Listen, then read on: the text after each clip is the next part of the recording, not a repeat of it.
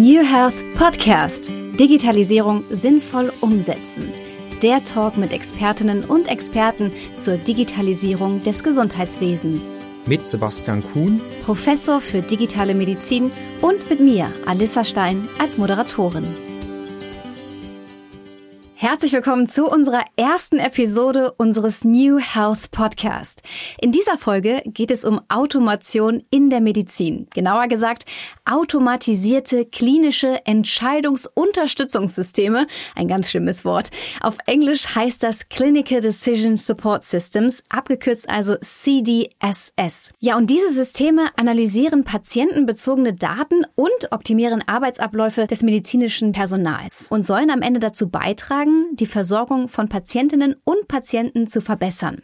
Doch bevor wir zum Thema kommen, darf ich Dr. Sebastian Kuhn vorstellen. Er ist Facharzt für Orthopädie und Unfallchirurgie und seit Oktober Professor für digitale Medizin an der Philipps-Universität Marburg und Leiter des Instituts für digitale Medizin am Universitätsklinikum Gießen-Marburg. Willkommen, Herr Dr. Kuhn. Hallo, Frau Stein. Wir werden ab jetzt regelmäßig im New Health Podcast über die Digitalisierung des Gesundheitswesens sprechen. Was würden Sie sagen? Warum ist das aus Ihrer Sicht so wichtig? Ja, also aus meiner Sicht, wir sind einfach an einem unglaublich spannenden Moment in der Geschichte der Medizin. Wir haben durch den digitalen Wandel neue technologische Innovationen, neue technologische Möglichkeiten, aber wir haben vor allem noch eine riesengroße Aufgabe vor uns.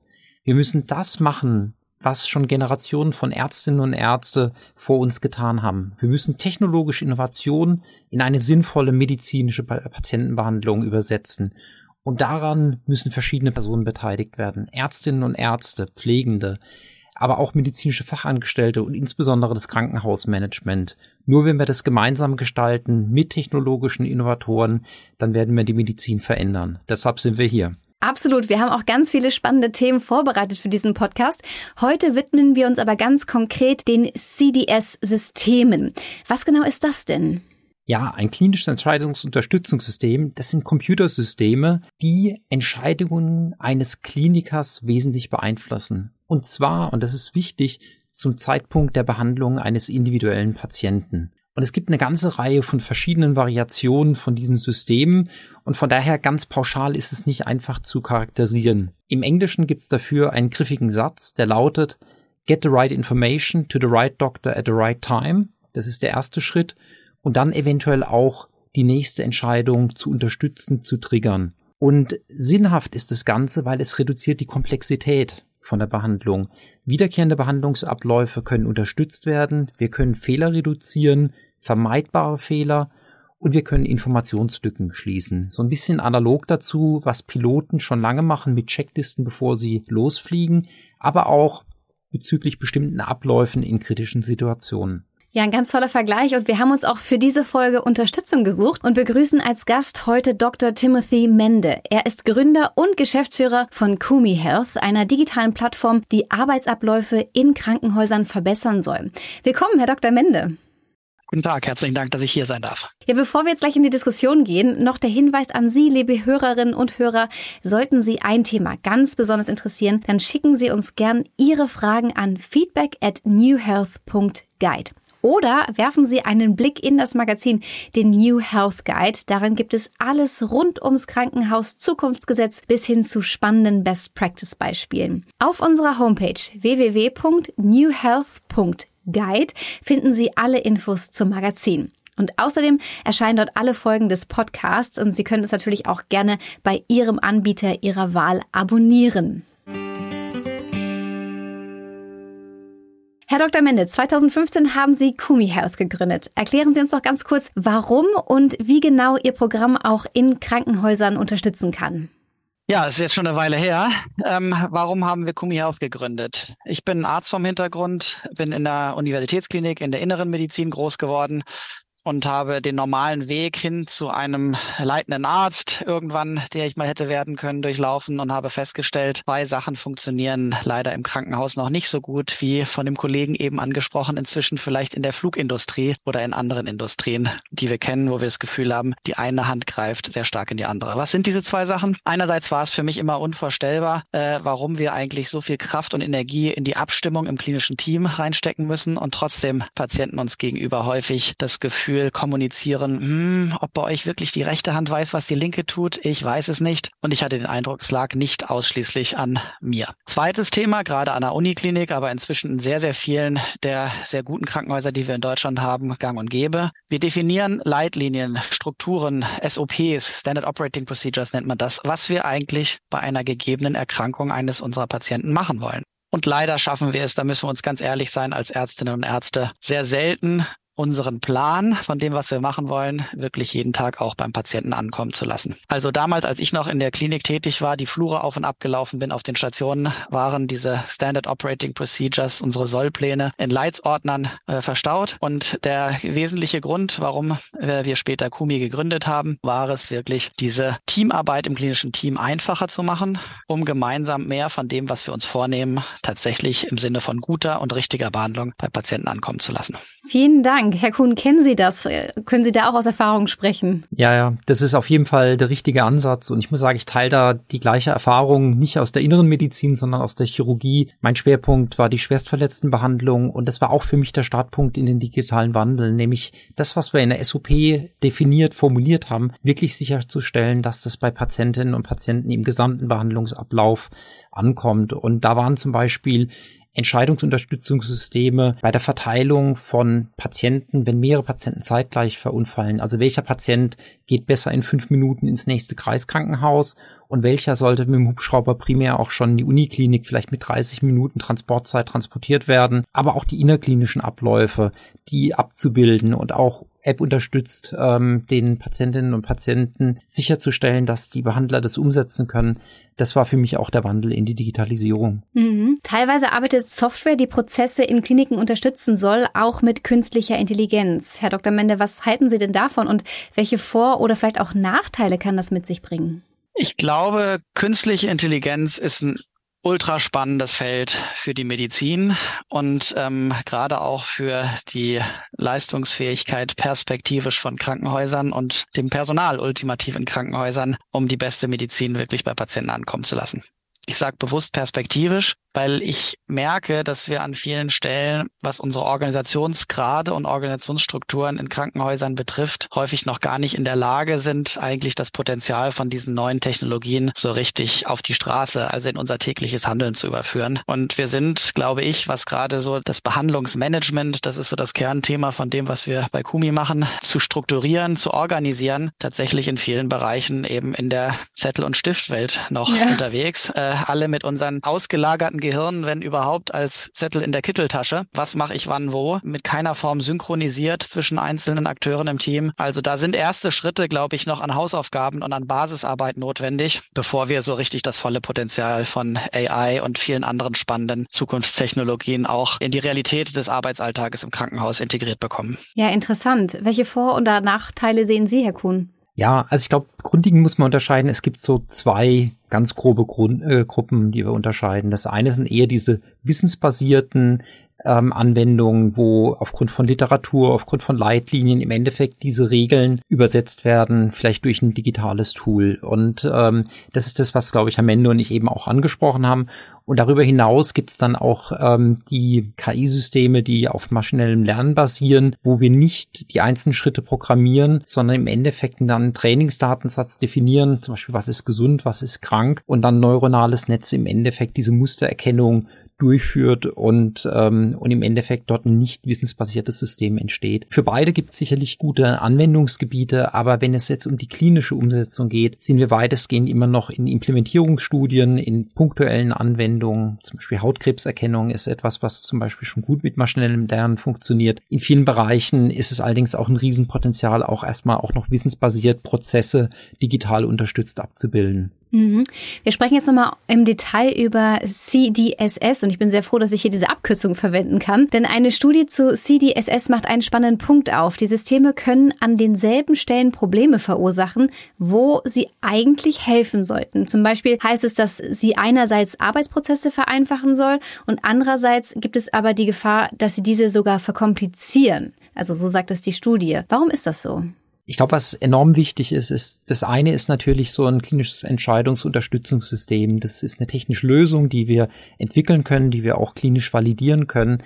Das andere ist natürlich immer auch die Umsetzung in die Praxis. Also wir müssen diesbezüglich sehr viel Real-World-Evidenz auch ähm, erzeugen, um aufgrund von vielleicht auch Heterogenitäten in der Patientenpopulation, aber natürlich auch Heterogenität in der Kompetenz von den Anwendern im Endeffekt auch zu identifizieren, wo Probleme auftauchen können. Und das ist auf jeden Fall multifaktoriell, Population, aber auch Nutzer sind dort äh, wesentliche Einflussfaktoren. Und Herr Mende, was sagen Sie zu dieser Schwierigkeit?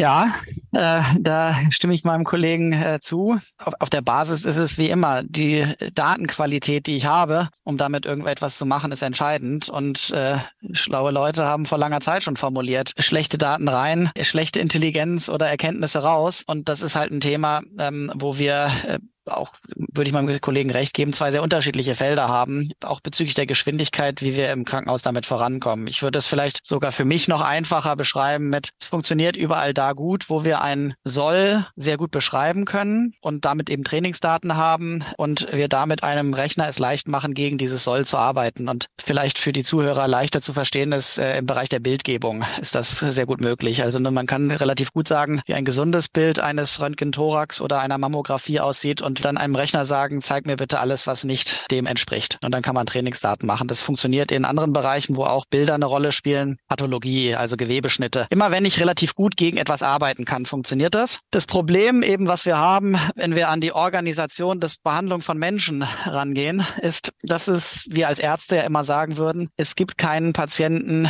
der wie ein anderer ist. Mhm. Und ähm, damit haben wir halt zum Teil ja auch recht, weil einfach, was die Diagnosen angeht, die Nebendiagnosen, aber auch den Kontext, in dem sich ein Patient befindet und viele, viele zusätzliche Einflussfaktoren, es immer einer gewissen Individualisierung bedarf. Und wenn ich diese Individualisierung schon habe, ist es relativ schwer dagegen zu arbeiten als die Norm. Das heißt, in dem Bereich haben wir noch große Herausforderungen, für richtig belastbare Daten zu sorgen, insbesondere was den Sollprozess oder den Sollzustand angeht, um dann mächtige Systeme dagegen arbeiten zu lassen und uns die Abweichung vom Soll zu beschreiben und zu zeigen.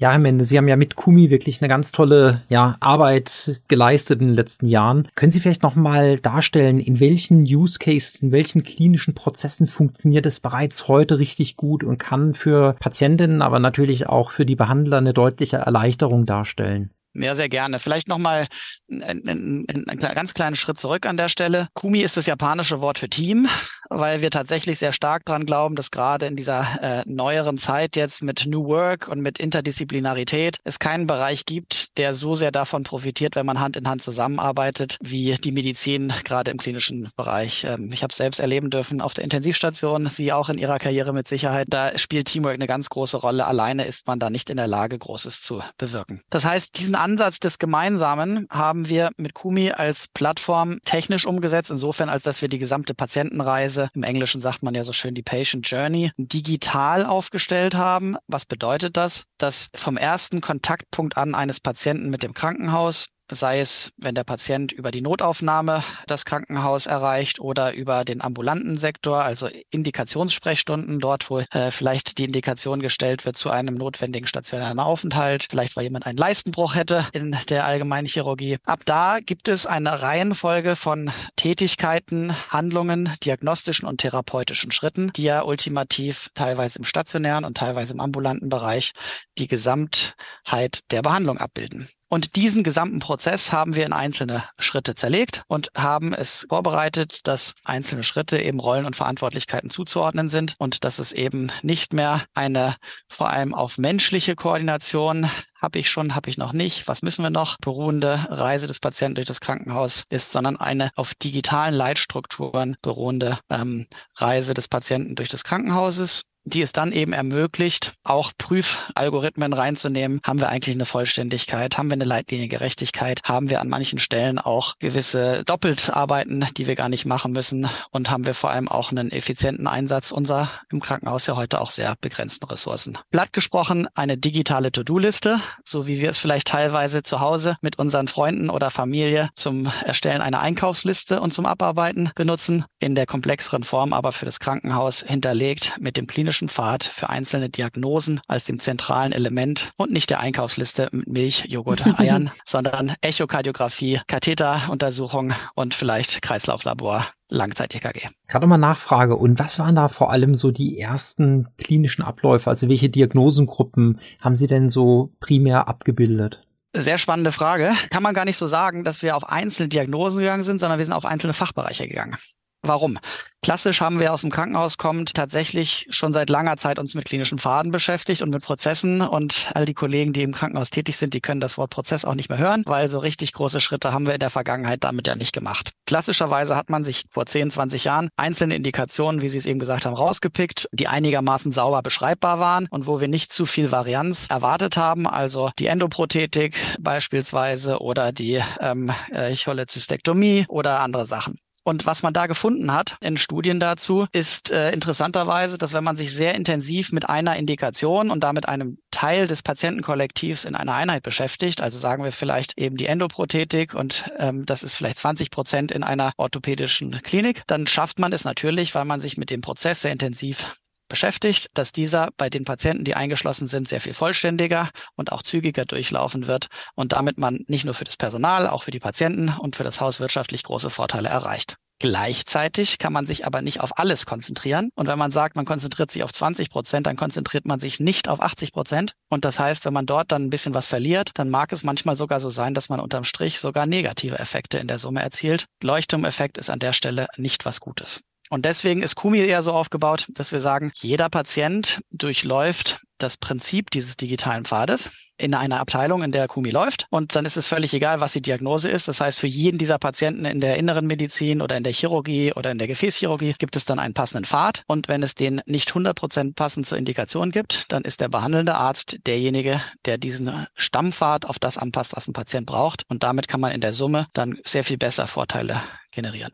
Um das Ganze umzusetzen in der Abteilung, was sind die technischen Voraussetzungen, an die Sie andocken? Und vor allem auch, welche Kompetenz brauchen Sie bei den Mitarbeiterinnen? Also wir installieren, wir, wir sind momentan noch, das ist auch ein bisschen Teil dieses der aktuellen Situation, in der das deutsche Gesundheitswesen im Krankenhaus ist äh, äh, geschuldet, installieren wir momentan, im Englischen würde man sagen on-premise, also in den Rechenzentren der Krankenhäuser dort ganz standardisiert auf einer virtuellen Maschine, also das, was ähm, Technikabteilungen aus Krankenhäusern ohnehin jeden Tag können. Perspektivisch werden Cloud-Themen eine Rolle spielen. Da sind wir in manchen Stellen, auch in manchen Häusern schon auf dem Weg dahin. Was zwingend erforderlich ist, um die Nutzerinnen und Nutzer im Krankenhaus so zu unterstützen, wie sie es verdient haben, ist eine Anbindung an die Bestandssysteme. Das ist im Krankenhaus ja klassischerweise das Krankenhausinformationssystem, auch liebevoll KISS genannt. Und die binden wir immer bidirektional an, sodass dass eben die Daten, die sinnvoll und erforderlich sind, zwischen den beiden Systemen spielend ausgetauscht werden, ohne dass dadurch zusätzliche Aufwände bei den Nutzerinnen und Nutzern entstehen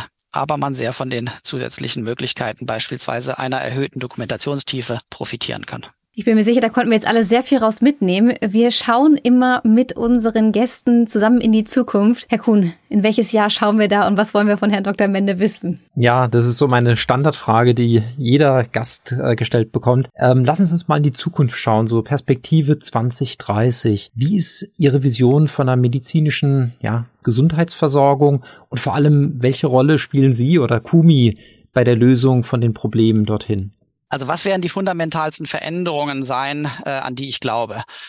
Ich glaube, wir werden eine sehr, sehr viel stärkere Veränderung, insbesondere, also wenn wir auf, wir, wir bleiben mal bei Krankenhäusern und ich glaube, das elektive Geschäft wird sich fundamental verändern. Äh, und dahinter hängt eben das Thema Patientensteuerung. Also warum geht ein Patient X eigentlich ins Krankenhaus Y, wo wir momentan sehr mächtige Player auf den Markt drängen sehen, die vielleicht auch manche noch gar nicht so sehen, wo es um die Steuerung von großer, großer Menge an Patientenkollektiven geht. Das heißt, wir werden eine massive Spezialisierung sehen. So mein fast so ein bisschen lustig gemeintes Beispiel ist immer, es würde mich überhaupt nicht wundern, wenn vielleicht nicht in Deutschland selbst, aber drei Kilometer an der Grenze, entweder in Osten oder in Westen, in Norden oder in Süden rein, eine Klinik steht, die hochspezialisiert ist auf rechte Füße oder linke Knie oder rechte Ellenbogen und Patienten aus dem gesamten Bundesgebiet oder aus dem europäischen Raum dorthin in der Lage ist zu rekrutieren und nichts anderes macht als, wie wir in der Technologiewelt sagen, Full Stack Experience von A bis Z. Warum werden diese Steuern Steuerungen stattfinden? Naja, wenn wir mal vorne anfangen zu schauen, wo sind Patienten heute oder perspektivische Patienten und wir uns mal das Beispiel Kardiologie nehmen,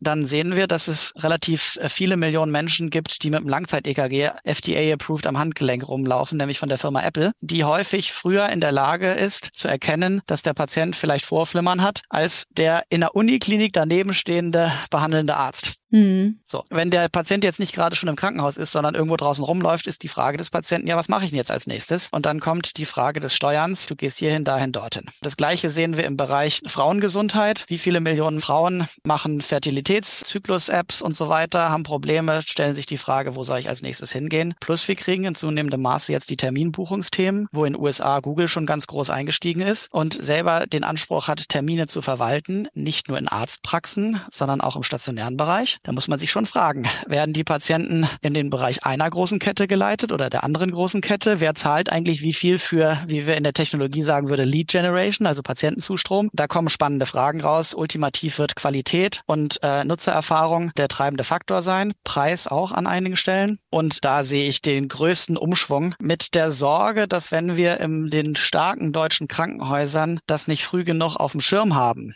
und in der Lage sind, über Qualität und auch Preis, das heißt Produktivität, Effizienz, konkurrenzfähig zu sein, dann kommen da Anbieter auf den Markt, die es uns nicht leicht machen, die gewachsenen deutschen Krankenhäuser auch ja, am Leben zu halten. Und ich glaube, da sind wir mit diesem 2030-Zeithorizont schon einen ganz großen Schritt dieser Wandlung ja. gegangen. Aber da nochmal nachgehakt, wo konkret sehen Sie denn auch sich mit Kumi 2030? Äh, wir sind momentan diejenigen, die den zunehmenden Patientenstrom dann im Krankenhaus im Prinzip entgegennehmen und es dem Krankenhaus ermöglichen, diesen Patienten genau diese hochwertige Behandlungsqualität, Servicequalität zu einem effizienten Kostenpunkt anbieten zu können. Und damit eigentlich das zu tun, was mir als Arzt ultra wichtig ist, ein Leistungsversprechen zu erfüllen.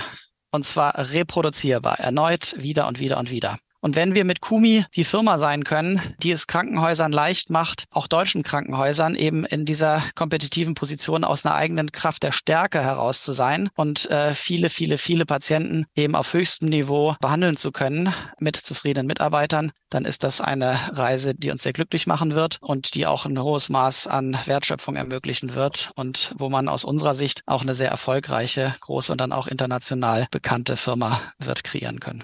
Absolut, also noch eine ganz spannende Zeit, die uns allen da im Gesundheitswesen bevorsteht in den nächsten Jahren. Und es sind ja wirklich auch nur noch ein paar Jahre, in denen sich jetzt ganz viel sicherlich auch verändern wird. Ich möchte mich ganz herzlich bei Ihnen beiden bedanken, Herr Mende. Ihnen noch eine ganz gute Zeit und herzlichen Dank für Ihren spannenden Input. Vielen Dank, es war klasse bei Ihnen zu sein. Ja, auch von meiner Seite ganz herzlichen Dank, Herr Mende, für das spannende Gespräch. Ich freue mich aufs nächste Mal und auf bald. Herr Kuhn, wir treffen uns zur nächsten Folge unseres New Health Podcasts. Darauf freue ich mich schon. Und an Sie, liebe Hörerinnen und Hörer, bleiben Sie gesund und freuen Sie sich auf die nächste Folge. Dann geht es nämlich um Virtual Reality und den Einsatz der Technologie als Narkosemitte. Also auch wirklich ein ganz spannendes Thema. Schreiben Sie uns gerne Ihre Fragen, Ideen oder Wünsche an feedback at newhealth.guide. Machen Sie es gut und wir freuen uns, wenn Sie dann wieder mit dabei sind.